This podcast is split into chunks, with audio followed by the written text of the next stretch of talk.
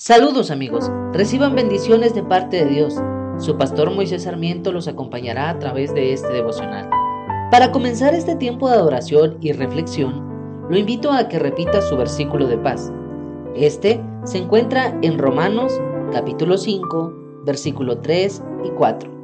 Y dice así, también nos gloriamos en las tribulaciones, sabiendo que la tribulación produce paciencia y la paciencia prueba, y la prueba esperanza.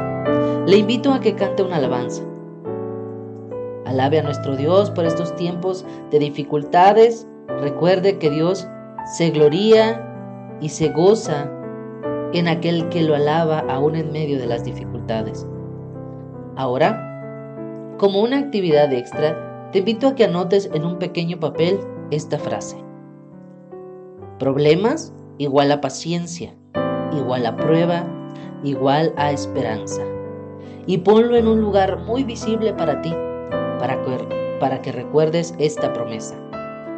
La mini reflexión de este día se trata de la paciencia, una virtud que es difícil cosechar hoy en día. La fórmula se encuentra en Romanos 5, 3 y 4. Mas sin embargo hoy no se aprovecha bien los tiempos de aflicción la clave está en aceptar la voluntad de Dios.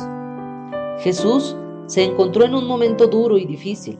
En Mateo capítulo 26, versículo 39, lo expresó de esta forma. Padre mío, si es posible, pase de mí esta copa, pero no sea como yo quiera, sino como tú.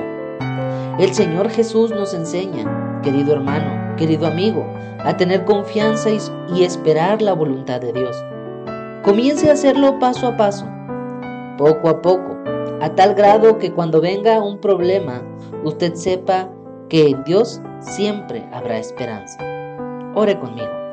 Dios mío, reconozco que no siempre actúo bien frente a los problemas.